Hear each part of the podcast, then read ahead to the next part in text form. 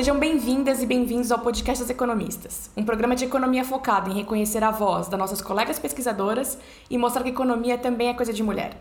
Esse podcast é afiliado ao grupo das economistas da USP. Eu sou Laura Carpusca, professora do INSPER em São Paulo e pesquisadora associada ao grupo das economistas. E eu sou Maria Dolores Dias, professora da FEA USP e uma das fundadoras do grupo das economistas. A gente continua aqui o nosso bate-papo sobre economia, aproveitando também para conhecer mais sobre essas mulheres e os desafios que elas encontraram nas suas carreiras. A gente também quer mostrar que a economia é uma ferramenta que pode nos ajudar a entender o mundo em que vivemos e que pode ser usada para melhorar a vida das pessoas. E hoje nós vamos falar sobre contas públicas no Brasil. Para isso, a gente vai conversar com a Vilma Pinto. A Vilma é economista e hoje ela é diretora da IFE, a Instituição Fiscal Independente do Senado. Se você quer saber mais sobre a Vilma, segue ela no LinkedIn e no Twitter. Vilma, muito obrigada por aceitar o nosso convite. A gente está muito feliz de ter você aqui. E a gente queria começar perguntando como é que você decidiu virar economista e, e como é que foi a sua carreira até você chegar até aqui, até a IFE. Bom, primeiramente eu gostaria de agradecer o convite, Laura. Gostaria de agradecer a Dolores. É, é muito bom poder trocar ideias com as economistas e para todos que vão nos assistir, nos ouvir, né, nesse, nesse podcast. É, então, eu sou de, de família humilde, meu pai ele era pescador e minha mãe era gari. E durante toda a minha trajetória, né, na juventude, eu não cheguei a ter contato com economistas é, formados, né, com, com a profissão de economista. Sendo que a economia ela está no nosso dia a dia, né? A gente já nasce é, convivendo com a economia e lidando com isso, só que a gente não, não consegue enxergar isso a partir da profissão. E é, na adolescência, né, quando eu estava começando a pesquisar sobre profissões, já no ensino médio, eu fazia um estágio na, na área de auditoria de shopping. É, e nessa auditoria eu tinha um pouco na cabeça de fazer administração, contabilidade, porque era um pouco do meu dia a dia ali, dos profissionais que conviviam comigo. Mas a economia ela surgiu a partir de assistir TV, né? Assistia muita TV com meu pai, é, jornal, e no jornal você tinha a questão dos comentaristas, né? Um jornalista é, falava assim: agora vamos ouvir o economista Fulano falando sobre a inflação no, no país. E foi justamente vendo né, e ouvindo análises econômicas principalmente na TV, é, que me despertou o interesse em pesquisar e saber o que é economia, né? o que o economista faz, o que vem a ser essa profissão de economia. E, e pesquisando sobre a profissão, primeiro eu vi que a pessoa que gosta de história e gosta de matemática, em tese, se daria bem com a economia. e, em segundo, é que a economia ela tem um campo de atuação muito amplo, né? E, e você pode atuar em diversas áreas. Se você quiser trabalhar com saúde, é, sendo economista, você consegue. Se você quiser trabalhar com educação, se você quiser trabalhar com segurança. Então, a economia é um campo de atuação que é muito amplo e muito diverso. Então, você consegue se adaptar a diferentes cenários e a diferentes campos de atuação pela profissão. Então, isso me despertou um interesse maior e foi a partir daí que eu comecei e resolvi estudar economia. Né? É, eu fiz um vestibular somente para ciências econômicas, eu não fiz vestibular para outros cursos. Passei para economia na UERJ, fiz o curso e durante o período do curso eu procurei estágio e achei um estágio na área de inflação no IBGE. Fiquei no IBGE é, durante um tempo, aprendi muito lá é, e acabei decidindo trabalhar com inflação. Me inscrevi no estágio no IBRE, Instituto Brasileiro de Economia da Fundação Getúlio Vargas na área de inflação e lá durante a entrevista é, é, e dos processos de seleção acabaram perguntando se eu queria, né, ao invés de trabalhar, estagiar na área de inflação, fazer o estágio na área de contas públicas. É, não foi para a vaga que eu havia me candidatado, mas eu acabei aceitando um desafio, porque assim como eu conheci no estágio a área é, e a pesquisa baseado na inflação, é, eu achei que, e gostei bastante, eu achei que eu poderia também conhecer outras áreas. E foi assim que eu entrei na área de finanças públicas, comecei como estagiária e estou até hoje nessa, nesse caminho, né? Que legal, e a gente agradece. E eu fico pensando que para jovens mulheres e para os jovens garotos que estão vendo a TV hoje, estão passando na frente da banca e vendo um jornal, agora eles vão ver a economista Vilma falando de contas públicas e vão se perguntar assim: nossa, o que será que um economista faz? Então agora o rosto que, que a gente vê aí como uma inspiração para os jovens é o seu também, né, Vilma? Então isso é muito bom. Não vão ser só os economistas que a gente viu lá na nossa época, né? Sim. Muito legal. É um pouco nessa linha né, de, é, da motivação que uh, o cidadão comum tem uma ideia básica de orçamento é, e quais seriam os conceitos, né, ou quais seriam os conceitos mais importantes que deveriam ser ensinados para todos? É, bom, eu acho que o primeiro ponto é a gente, enquanto sociedade, entender um pouco e compreender um pouco para que serve, né? A gente ficar se perguntando para que serve o governo, né? Para que, que existe o governo? É, e acho que é o primeiro passo, a gente conseguir entender e compreender quais são as funções, quais são as atribuições de um governo, né? E aí, partindo desse prisma, a gente começa a pensar em como que o governo se organiza tentando trazer para a linguagem mais simples possível, né, a gente tem hoje é, no funcionamento da economia, né, a gente tem aquelas chamadas falhas de mercado. E o governo ele existe para tentar, de certa forma, corrigir essas falhas de mercado. Né? Então, ele atua tentando é, atuar na área de estabilização macroeconômica, ou seja, tentando atuar na questão dos níveis de preço, a partir da política é, monetária. Ele tenta também atuar na questão do desemprego, para é, evitar da gente ter um, um desemprego muito elevado. É, o governo ele também atua com a regulação, então, para evitar é, assimetria de informações, etc. Então, quando a gente pensa no funcionamento do mercado, a gente tem hoje a função do governo, a atuação do governo para tentar corrigir isso e fazer com que o mercado funcione de uma forma mais eficiente. Né? Então, partindo disso, a gente tem a ideia do para que, que serve o governo. Né? E quais são as funções do governo? Ele tem uma função muito importante, que é a função alocativa né? que é como que ele organiza, como que ele distribui os recursos na economia. Então, ele tem uma função de arrecadar os recursos, quando a gente fala em política fiscal, grosso modo, a gente está falando da maneira como o governo capta recursos da sociedade, que são chamados tributos, e como que o governo devolve esses recursos para a sociedade. Né? Então, ele, ele capta os recursos a partir dos tributos, né? São, tem outras fontes de recursos, mas principalmente os tributos, e ele devolve esses tributos para a sociedade por meio dos gastos públicos, né? por meio de, de gastos com saúde, educação, segurança. Então, ele atuando e contribuindo com suas funções. Então, entender isso, eu acho que é muito importante para a gente como cidadão para poder definir um pouco e conseguir formar ideias e formar opinião a respeito disso. Então tem a função alocativa, que é a função muito importante, que é como que ele aloca o recurso que ele arrecadou, é quanto que ele vai destinar para a saúde, quanto que ele vai destinar para a educação, como que ele vai priorizar esse gasto. Tem a função distributiva, que é para tentar é, corrigir essas desigualdades que a gente tem hoje. Então, tem desigualdade regional, que o governo tenta corrigir isso por meio de fundos de participações, tem desigualdades econômicas, que ele tenta corrigir isso através de transferências diretas às famílias. Hoje a gente está num debate muito importante sobre essa questão é, do alcance dos gastos sociais, né, que tem o Bolsa Família, a proposta agora do Auxílio Brasil, é, ano passado e esse ano com o auxílio emergencial. Então, isso é uma forma do governo atuar tentando corrigir esses desequilíbrios nessa função distributiva. E tem a função estabilizadora que eu comentei anteriormente, que é relacionada justamente a essa atuação para tentar manter a economia funcionando é, de forma eficiente, crescimento econômico, é, um nível de empregos elevado, inflação controlada e etc.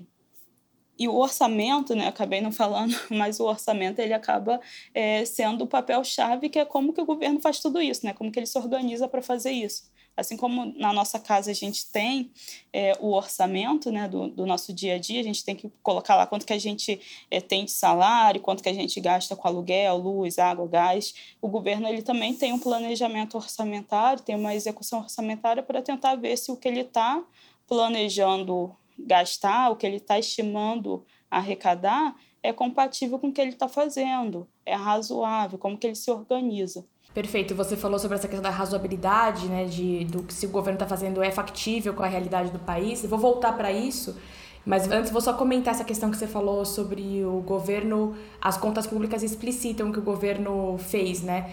E é interessante isso, eu acho, eu acho essa questão do orçamento público tão importante porque político pode dizer que fez A ou B né? E talvez não ter feito A ou B, mas o orçamento nunca vai mentir as prioridades de um país, né? O orçamento explicita quais foram as escolhas que foram feitas pela sociedade e quais são as prioridades de um país. Então a importância do orçamento público na sua fala ficou assim muito evidente, né? O quão importante para a gente como sociedade entender quais são nossas prioridades. E você falou sobre essa questão de, de, de, como é, de ser factível o orçamento, né? E uma discussão que tem é sobre qual é a melhor métrica para a gente observar se o orçamento tá, tá caminhando bem, né? E a gente fala muito sobre nível de dívida. E existe uma discussão é, se a gente deveria usar a dívida em relação ao PIB ou pensar, por exemplo, em encargos da dívida em relação ao PIB. É, você tem alguma opinião, Vilma? O que, que você acha que é melhor para a gente, para ver a factibilidade da, do orçamento público? É, bom, é, são, são duas prismas diferentes, né? É, mas os dois eles têm o mesmo horizonte, a mesma ideia, que é tentar ver é, a sustentabilidade, avaliar a sustentabilidade da política fiscal. E o que, que seria essa sustentabilidade, né? Porque, é, e aí, de novo, tentando trazer um pouco para a questão do, do orçamento familiar, o orçamento pessoal, é, se a gente tem uma situação, uma trajetória em que a gente evidencia um desequilíbrio nas nossas receitas e despesas, e esse desequilíbrio nas nossas receitas e despesas provoca um aumento da nossa dívida, em termos de nível de dívida, é mais importante a gente saber se a gente vai conseguir equilibrar isso daqui a um, dois anos e se essa dívida depois vai ficar estável e vai cair, e se esse aumento de dívida é, a gente vai conseguir honrar, vai conseguir pagar. Então, você tem uma preocupação de médio e longo prazo, que é essa questão do, do estoque, né, do nível de dívida e da trajetória de médio e longo prazo, e você tem a questão do curto prazo, que é a questão dos fluxos, né? É, como que você compromete, como que está relacionado e qual é o custo de carregamento dessa dívida. Então, as duas métricas elas são importantes, né? Mas e as duas métricas tentam é, evidenciar a mesma questão, só que com prismas diferentes. Um pensando médio e longo prazo e o outro foca também na questão do curto prazo. É, do ponto de vista, é, quando a gente pensa em evolução da dívida no contexto atual da economia, aqui no Brasil, é, a gente tem uma situação curiosa, né? A gente está caminhando, a gente está desde 2014 com déficit fiscal primário, né? A gente teve um, um, um alívio momentâneo ali nos juros da dívida, nos encargos da dívida, é, que foi teve também uma contribuição da redução da taxa Selic, é, mas a gente ainda tem um custo de dívida um pouco elevado. É, e a gente tem, tem caminhado desde 2014, a gente está em 2021, desde 2014, com um saldo, um, um, um, déficit fiscal nas contas públicas, ou seja, as receitas primárias do governo elas são insuficientes para cobrir as despesas primárias do governo. E esse ano, ainda com déficit fiscal nas contas públicas, a gente está observando a relação dívida-PIB reduzir. E essa relação dívida-PIB está reduzindo por conta do denominador né, do PIB nominal. E está sendo muito influenciado pelo aumento é, da inflação. Né? A inflação está muito alta. Então, é, um, é um, resultado de redução da dívida, mas é, por uma questão que não é boa, que é a questão da inflação. Né? Então, é, eu acho que as duas questões, as duas métricas, elas são importantes, a gente tem que avaliar em conjunto. Nível de dívida em termos de estoque, a evolução disso, e os encargos, que é o custo de carregamento, o custo dessa dívida, a gente também precisa olhar é, e avaliar no detalhe. A gente olha muito hoje em dia, quando a gente fala de política fiscal, o resultado primário e o estoque da dívida. A gente acaba olhando pouco para a questão dos juros, né? quanto que custa essa dívida. Então, isso também é muito importante. Muito legal essa, né, assim, ouvir você comentando sobre como as variáveis econômicas se interrelacionam. Aí é, isso né, suscita a questão de que, que vai ser o seu, enfim, o que está sendo o seu trabalho na IFE e em termos mais gerais, né? Qual é o trabalho da IFE? E ele está acessível para toda a população. Então conta para a gente um pouco sobre sobre tanto o seu, as suas atividades como as da IFE. É, então, a, a IFE ela foi criada, né, a Instituição Fiscal Independente do Senado Federal, ela foi criada no finalzinho de 2016 e a gente estava num contexto econômico frágil, né? A estava numa recessão, o PIB daquele ano caiu é, mais de 3%, e também a gente estava com forte desequilíbrio é, nas contas públicas. E aí ela surgiu como resposta a, a essa questão, a essa crise é, fiscal, e também vinha acompanhada de uma, de uma onda de, de resposta e de evidenciação que ocorria em outros países. Né? Depois da crise de 2008 2009, muitas instituições fiscais independentes foram é, instituídas após esse período como resposta a essa questão da crise. E quais são as atribuições, né? Que a IFE faz? Ela tem o objetivo de fazer análises técnicas, né? é, um, é um trabalho é, essencialmente técnico, e a partidário, né? sobre a política fiscal, sobre o orçamento é, e também sobre a questão é, econômica do país, porque, como você colocou, Dolores, essas questões são todas interligadas, então a gente precisa também da conjuntura macro para poder avaliar a política fiscal. Né? Então, a gente faz o objetivo dessas análises técnicas e partidárias é melhorar a disciplina fiscal, é promover maior transparência das contas públicas e elevar a qualidade do debate público sobre a política fiscal. Né? A IF tem algumas funções já específicas, ela foi é, instituída a partir de uma resolução do Senado Federal número 42 de 2016, e ela já tem algumas funções que estão estabelecidas nessa resolução. Então, as atribuições da IF elas ficam é, é, explícitas nessa função, né, é, nessa resolução, que seria é, divulgar estimativas e de parâmetros de variáveis macroeconômicas e relevantes para a construção dos cenários de política fiscal, os cenários é, orçamentários, analisar e fazer uma aderência dos desempenhos é, de indicadores fiscais e orçamentários às metas definidas é, na, na, legislação. Então, a gente faz um acompanhamento das metas fiscais do governo. Então, a gente faz o monitoramento do teto dos gastos, da meta de resultado primário, a gente faz o acompanhamento da evolução é, da dívida pública e faz também uma mensuração é, do impacto de alguns eventos fiscais. Né? Então, por exemplo, é, um, um uma atuação da IF que foi destaque, por exemplo, é a questão da contribuição para o debate no, no âmbito da reforma da Previdência. Né? A IF ela contribuiu fazendo projeções é, sobre o impacto fiscal da proposta do governo. É bom lembrar que a IF ela não propõe nada, né? ela não tem essa atribuição de fazer proposta, mas só de fazer uma avaliação do impacto dessas medidas. Então, agora com é, o debate sobre a reforma tributária do imposto de renda, qual é o impacto do, que está sendo proposto para as contas públicas? Qual é o impacto do que está sendo proposto para fins de, de, apuração das metas fiscais. Né? Então, o papel seria essencialmente esse.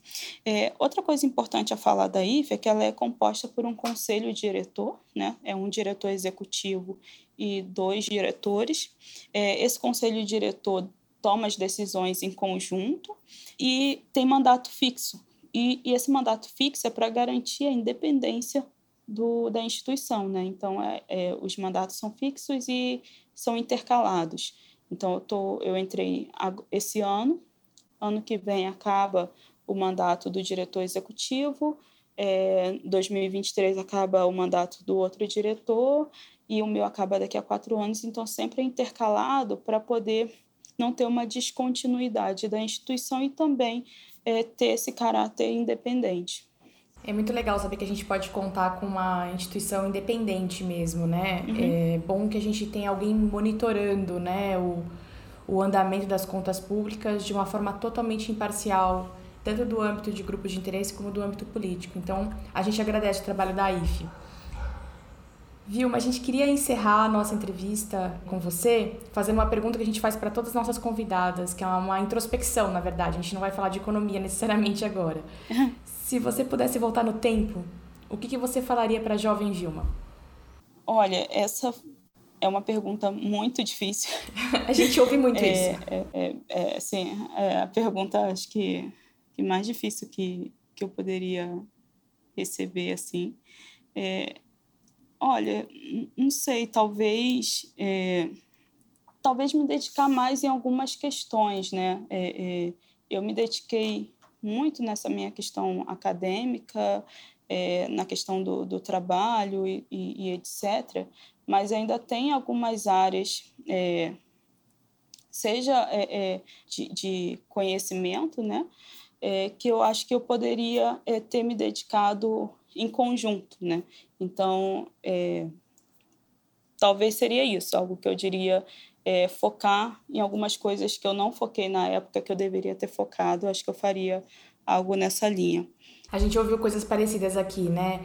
É, de colegas que falaram que elas prefeririam ter sido mais diversas na época da graduação, né? Que elas ficaram focadas num assunto e queriam ter focado em outros. A gente ouviu isso de várias colegas, né? E sim, sim. Eu acho que é uma coisa que a gente que a gente percebe depois, né? Que a gente não precisaria ter focado tanto. Exato. Vilma, muito obrigada por ter participado do podcast. Muito legal poder falar de contas públicas, um assunto que é tão importante para gente. E obrigada por se apresentar aqui para nossas ouvintes, que já devem, muitas devem conhecer você. É, e a gente está muito feliz de contar com você na IF. Então, muito obrigada.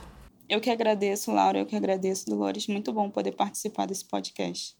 Muito obrigada. A gente fica por aqui. O podcast das economistas continua em alguns dias. Assine nosso feed para você saber quando a gente vai subir mais um episódio. O podcast das economistas é uma produção afiliada ao grupo das economistas da USP. A Laura Carpusca e a Paula Pereira são as coordenadoras do podcast. Os demais membros do comitê das economistas são a Fabiana Rocha e a Maria Dolores Dias. Nosso produtor de som é o Fernando Iani, a nossa cantora é a Flávia Albano e o trompetista Alan Marques. Nossa designer é a Tata Mato. Nossa entrevistada foi a Vilma Pinto. Muito obrigada e até o próximo podcast das economistas. Assine nosso feed.